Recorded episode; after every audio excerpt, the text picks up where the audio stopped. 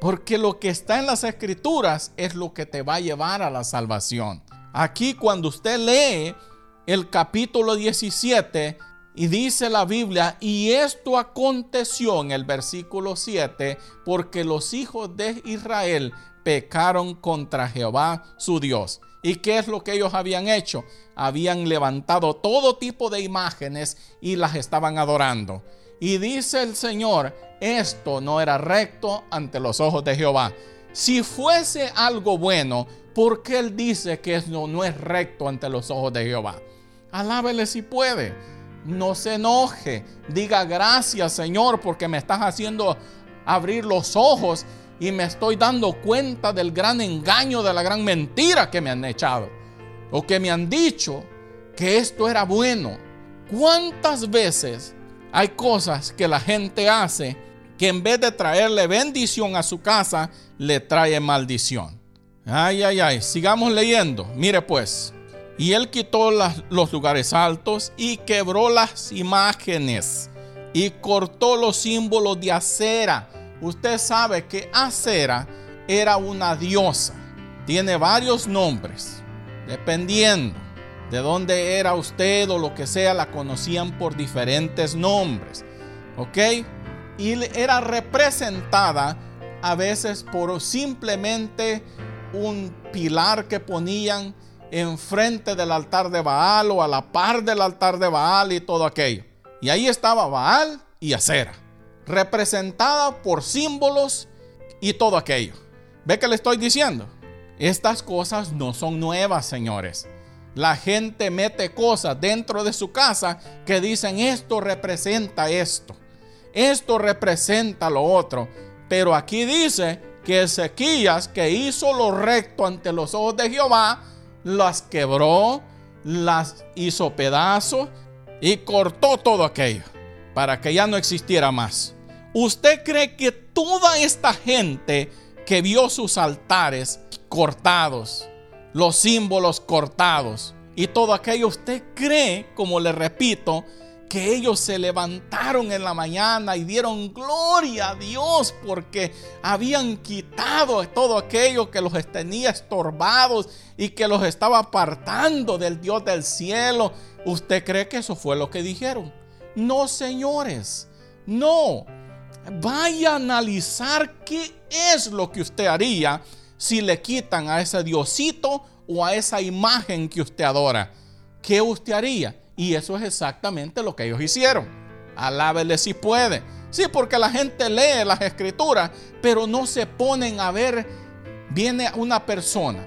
Usted tiene lo que usted cree viene y le dice, esto no es agradable ante los ojos de Jehová, ya no va a existir más en esta casa. Y ya verá cómo se levanta la gente en guerra y dice, ¿quién eres tú? ¿Cómo te atreves a tocar mi Diosito? ¿Cómo te atreves a tocar esto que ha venido de generación en generación en la familia y todo aquello?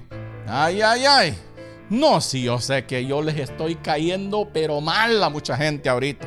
Pero ¿sabe qué? Alábele si puede y no ande usted, hermano, participando de estas cosas. ¿Qué lleva a una persona que, que dice ser hijo de Dios a colgarse una imagen en su cuello? ¿Acaso dice la Biblia que debe de hacer eso? No, pero hágalos entender a estas personas. Y son más tercos que una mula. Alábele si puede. Pero qué bonito es por aquellos que dicen gracias Señor porque me has hecho ver que yo estoy obrando mal. Es más, yo tengo que ir a leer lo que dice Segundo de Reyes en el capítulo 18 y el versículo 1 en adelante. Y es más, quiero saber por qué Dios estaba tan enojado con este pueblo por haber hecho esto. Y eso lo voy a ir a leer en el capítulo 17 del mismo libro. Vamos a ver por qué Dios se enoja contra nosotros. Pero ¿sabe qué? La mayoría de la gente ni siquiera lo va a leer. Porque ellos dicen, el papel puede con lo que le ponen. Alabado sea el Señor. Qué barbaridad. Usted póngase a pensar por un momentito. Se levantan aquellos en la mañana y encuentran el altar derribado ah, y habían cortado la imagen de acera y la habían hasta quemado en el fuego y todo aquello. Póngase a pensar usted. Y llegan esta gente con sus inciensos y todo aquello y dicen, ¿quién hizo esto? Oh, va a decir, como siempre, no faltan los chismosos, ¿va? O las chismosas. Alábele si puede. ¿Y qué dijeron? ¿Sabes quién hizo esto? El rey Ezequías. ¿Cómo se atreven, de haber dicho ellos, a levantarse contra nuestro Dios Baal? ¿Cómo se atrevieron a cortar acera? ¿Cómo se atrevieron a quebrar la serpiente de bronce que hasta le habíamos dado nombre y le habíamos llamado Neustán? Le habíamos puesto cosa de bronce porque no encontramos otro nombre que ponerle. Ay, ay, ay, qué terribles somos, ¿verdad que sí? Pero ¿cómo le damos nombre a las cosas? Y porque nosotros le dimos nombre, nosotros decimos que estamos bien delante del Señor. Pero qué terrible, ¿verdad? Pero vamos a seguir adelante porque mucha gente ya se enojaron. Y eso a mí me gusta, que la gente se enoje, pero no digan que nadie se los advirtió para cuando venga el día malo, no podrán decir nadie nos los advirtió que estas cosas no eran agradables ante los ojos de Dios y por eso Dios trajo este juicio. Hay cosas que a mí me preocupan mucho. ¿Cuáles son las cosas que dice la gente que necesita paz? Que quieren paz. Y cuando hay paz, dicen, se echan a dormir los cristianos. Ya no oran como oraban antes porque hay paz. Ya no buscan de Dios como buscaban antes porque hay paz. Ya no van a la iglesia como lo hacían antes porque hay paz. ¿Cuántas gentes han dejado de buscar de Dios porque dicen que hay paz? Y yo estoy hablando de un país que todo el tiempo está diciendo que hay paz. Yo no estoy hablando mal del país, ni estoy hablando mal de los gobernantes, no. Yo estoy diciéndole al pueblo de Dios, no se deje usted enfriar solo porque dicen que hay paz. ¿Ok? Yo le repito, yo no tengo nada en contra de ningún gobierno, simplemente le estoy diciendo a usted, el pueblo del Señor, siga buscando de Dios, siga, y mientras que hay paz, aproveche para anunciar, para predicar, porque hay paz, porque vendrá un día donde se levantará la guerra y entonces va a querer usted anunciar y ya será demasiado tarde porque muchas de estas gentes perecieron. Ellos tenían muy contentos, estaban adorando a sus dioses, a sus imágenes y todo, pero viene un rey y comienza a hacer las cosas y dijeron ellos, este rey no nos gusta. ¿Usted cree que mucha gente no hizo eso? ¿Cuánta gente no habrá maldecido al rey Ezequías por haberle quitado su altar? ¿Cuánta gente en este tiempo maldice a una persona solo porque le tocan ese diosito que él tiene. Pero mira hermano, el día de mañana habrán grandes sorpresas. Porque mucha gente adora a un Dios ficticio. Y Dios anda buscando que aquellos adoradores que le adoren tienen que ser gente espiritual. Tienen que ser gente que tienen ese corazón dispuesto a decir, Señor, perdóname, porque yo pensé que yo estaba haciendo lo correcto, pero ahora me doy cuenta de que yo estaba obrando mal. Me arrepiento de lo que estaba haciendo, Señor, y de aquí en adelante tiro todo esto a la basura y solo te sirvo a ti, Señor. Solo te voy a amar a ti, a ese Dios invisible que todo lo puede y que está en todos lados. A donde quiera que yo esté, puedo clamarte a ti. Yo no necesito usar esto para llegar a ti. Porque tu palabra dice que esto no es agradable ante tus ojos. Qué bonito, ¿verdad? Gócese. Dele gracias al Señor. Dígale, Señor, gracias porque me hablas y gracias porque me haces ver que mis acciones no han sido buenas delante de ti.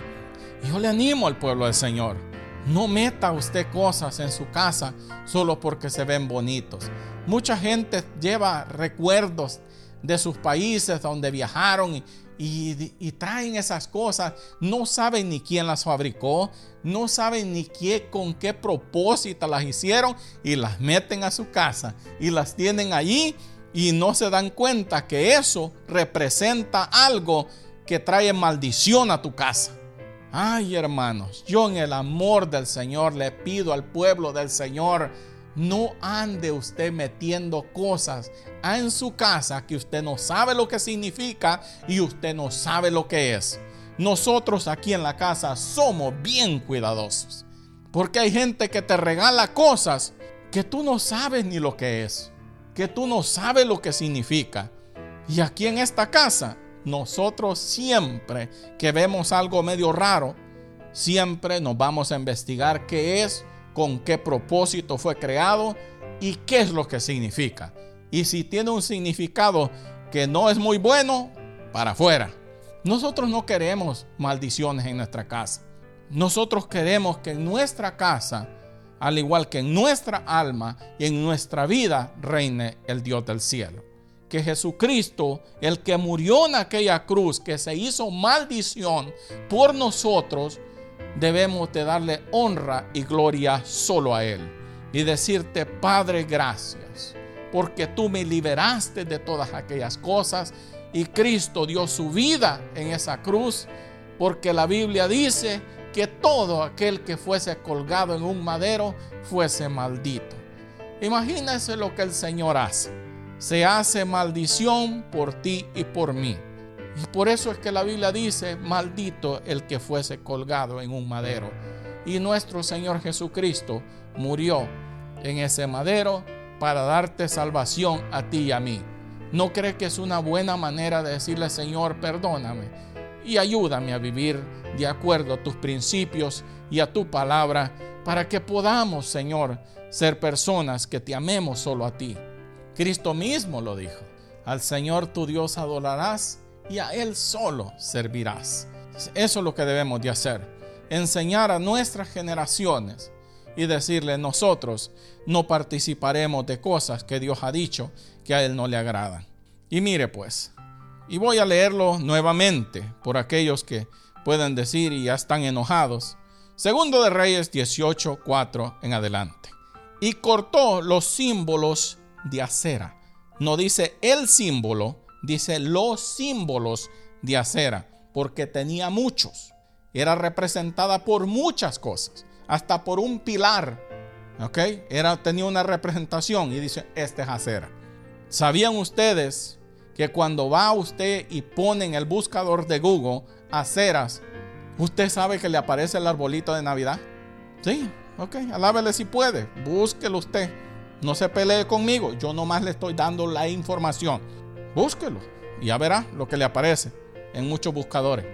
Le va a aparecer el arbolito de Navidad, que mucha gente lo mete a su casa y no sabe lo que significa, ni de dónde vino y por qué se lo inventaron y qué tiene que ver el arbolito de Navidad con que Cristo haya nacido y todo aquello. Pero ve como le digo, pero como no nos gusta estudiar y somos haraganes y perezosos, ahí lo tenemos en la esquina tirando lucecitas y todo aquello. Y delante y el Dios del cielo dice, eso no es agradable ante mis ojos. Porque lo que significa es esto. Estás trayendo maldición a tu casa, me clamas para que yo haga esto, pero tienes a tu Dios ahí. Y usted va a decir, ¿qué está hablando ese hermano? ¿Cómo se atreve? ¿Ok? Vaya usted a estudiar. Yo no le estoy poniendo ningún tropiezo a nadie para que no vaya a averiguar por usted mismo si es o no es. Pero mucha gente dicen, no. Aunque la Biblia diga eso, dice, mi mamá lo hacía, mi abuela lo hacía y me trae buenos recuerdos de cuando yo era niña, cuando yo era niño y todo aquello. Pues ahí déjelo entonces. Pero después cuando las cosas comienzan a, salirle mal y que todo le sale mal, no clame usted al Dios del cielo pidiéndole que lo ayude, porque se le está diciendo que estas cosas traen un trasfondo, pero bien peligroso. Alábele si puede. Ay, ay, ay. Y mire pues, e hizo pedazos la serpiente de bronce que había hecho Moisés por mandato de Jehová, Moisés hace aquello. Y le dice, ponla, le dijo, hazte una serpiente y ponlo en una estaca y todo aquel que sea picado por las serpientes, que la volteen a ver, serán salvos, se salvarán de la muerte. Ok, eso era solo un símbolo nomás. Ok, de que no deberían de prestarle ninguna adoración, ni quemarle incienso, ni nada. Pero aquí lo estaban haciendo. ¿Acaso eso era lo que Dios quería? No, no. Ahora tenemos que ver a Cristo nosotros, que murió en esa cruz, pero tampoco debemos de ponerle un altar ahí en la casa y quemarle incienso y todo eso, porque está prohibido por la Biblia. Ay, ay, ay. Yo sí que me meto en unos problemas, pero gracias a Dios porque me meto en esos problemas, porque yo no padezco de problemas de estima. Así que yo siempre me gozo, aunque usted esté amargado, esté echando chispas de fuego que quiera, quiera lanzarse en contra mí hasta agarrarme del cuello. Pero mire, yo tranquilito, porque yo no tengo nada por qué pelearme con nadie. ¿Y qué dice el versículo 5 del mismo capítulo 18? En Jehová, Dios de Israel, puso su esperanza. Ni después ni antes de él hubo otro como él entre todos los reyes de Judá.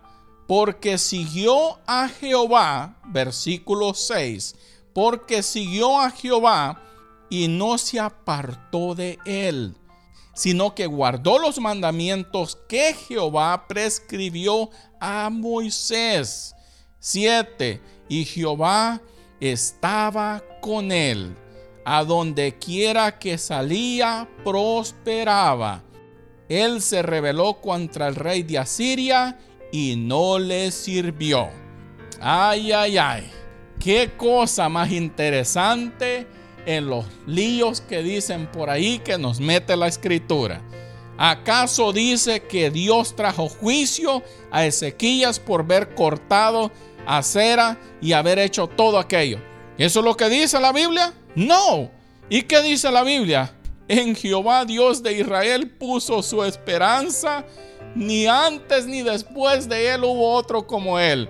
Si hubiera recibido castigo de parte de Dios diciendo, Ezequías, ¿cómo te atreviste a haber hecho pedazo la serpiente a lo cual los hijos de Israel le traían y, le quemaban incienso.